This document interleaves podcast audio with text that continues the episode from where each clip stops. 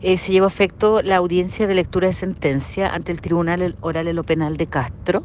oportunidad en que se determinó la condena de, una, de un acusado eh, reciente de la comuna de Quellón, que fue condenado por dos delitos, un delito de femicidio frustrado, eh, oportunidad en que durante el año pasado,